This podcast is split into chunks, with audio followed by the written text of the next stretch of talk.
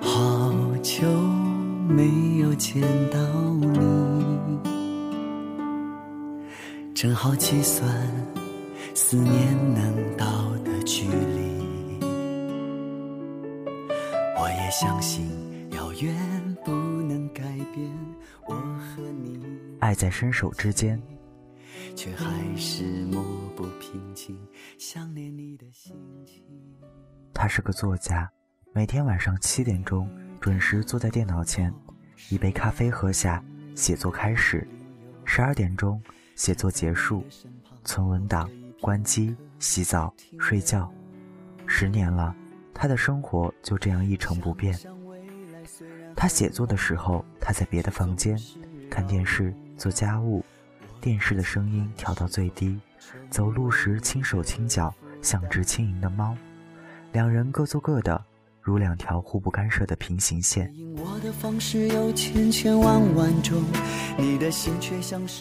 他写的书，他挺爱看。爱情在他的小说里千回百转，他常看得泪盈盈的。有人问过他，生活里的他是不是很浪漫？他总忍不住笑。他看起来傻傻的。不是直直的对着电脑，就是埋在一堆书里，要不就坐在椅子上发呆。这样想着，他又笑了，起身剥一个橘子，推开书房的门。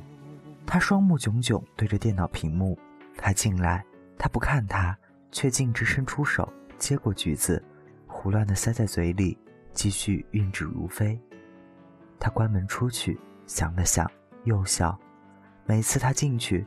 不管是送一个橘子、一个苹果，或是一杯热腾腾的菊花茶，他无需看他，却能感受到他的心意，准确的接过来。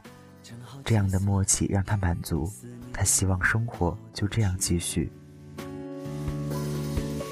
我也相信遥远不能改变我和你的默契。他却遇上了麻烦，得了很严重的胃炎。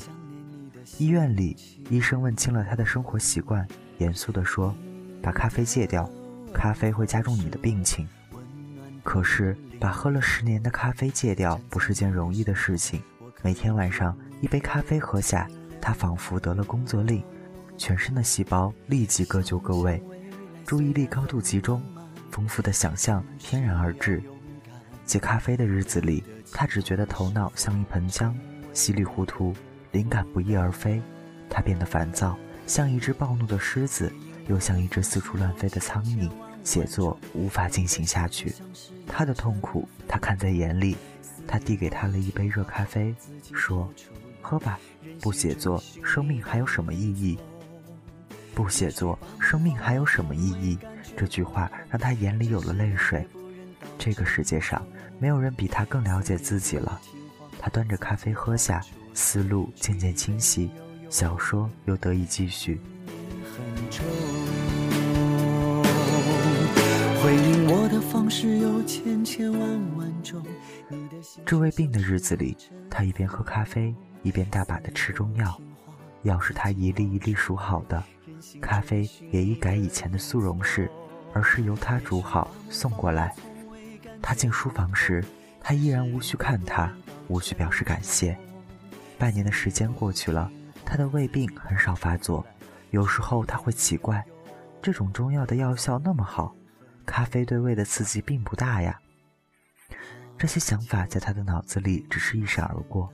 只是麻烦不找他，他也绝不想麻烦。他没有多余的精力想这些。又一部长篇小说杀青了，他的心里有着说不出来的充实与幸福。那天晚上，他决定不写作。而是回顾一下半年来的写作历程。他端着杯子坐着，对着电脑屏幕发呆。无意中一低头，他的视线落在手里的杯子上。他一愣，杯子里有一种淡黄色的液体。他眨眨眼睛，再喝一口，咂咂嘴，有点甜。这哪里是咖啡？分明是苹果汁。咖啡变成了苹果汁，他的大脑有瞬间的空白。张张嘴，他喊了他一声。我的期盼是否成为你的他过来，看着他惊讶不已的模样，忍不住咯咯的笑了。他说：“你喝果汁好几个月了，要不然你的胃病能这么快就好？原来他在他煮咖啡的过程中，慢慢将咖啡变淡，后来换成了茶水，再换成了果汁。他在惯性的力量下，一杯咖啡下肚，立即开始工作，却不知工作中的发号令早已换了方式。他的心慢慢起了涟漪，他的工作看起来跟他毫不相关，他却无时的不再用心付出。是他的爱让他的工作更持久的继续。他由衷的说：“谢谢你。”他又笑了，摇摇头：“该谢你自己。”他说：“每一次你准确无误的接过杯子，那样默契，那样信赖，是你的爱让你顺利接了咖啡。”他慢慢站起来，紧紧拥住他。最珍贵的爱，往往最朴实。爱在伸手之间，所有那些千回百转的爱情，在他们的爱情面前都靠了边站。我也相信，遥远不能改变我和你的默契，却还是抹不平静想念你的心情。的问候是我温暖的理由。站在你的身旁，我可以片刻停留。想想未来虽然很浪漫，却总是要勇敢。我的期盼是否成为你的负担？方式有千千万万种，你的心却像是一阵风。思念不听话，自己跑出来，任性追寻你的影踪。也许把梦放了，从未感觉不同，只是离别不忍到珍重。思念不听话，自己跑出来，距离没有用，思念很重。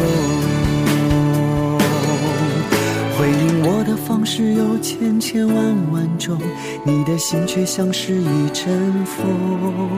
思念不听话，自己跑出来，任性追寻你的影踪。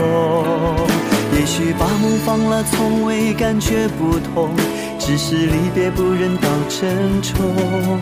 思念不听话，自己跑出来，距离没有用，思念。很重，也许把梦放了，从未感觉不同，只是离别不忍到沉重。思念不听话，自己跑出来，距离没有用，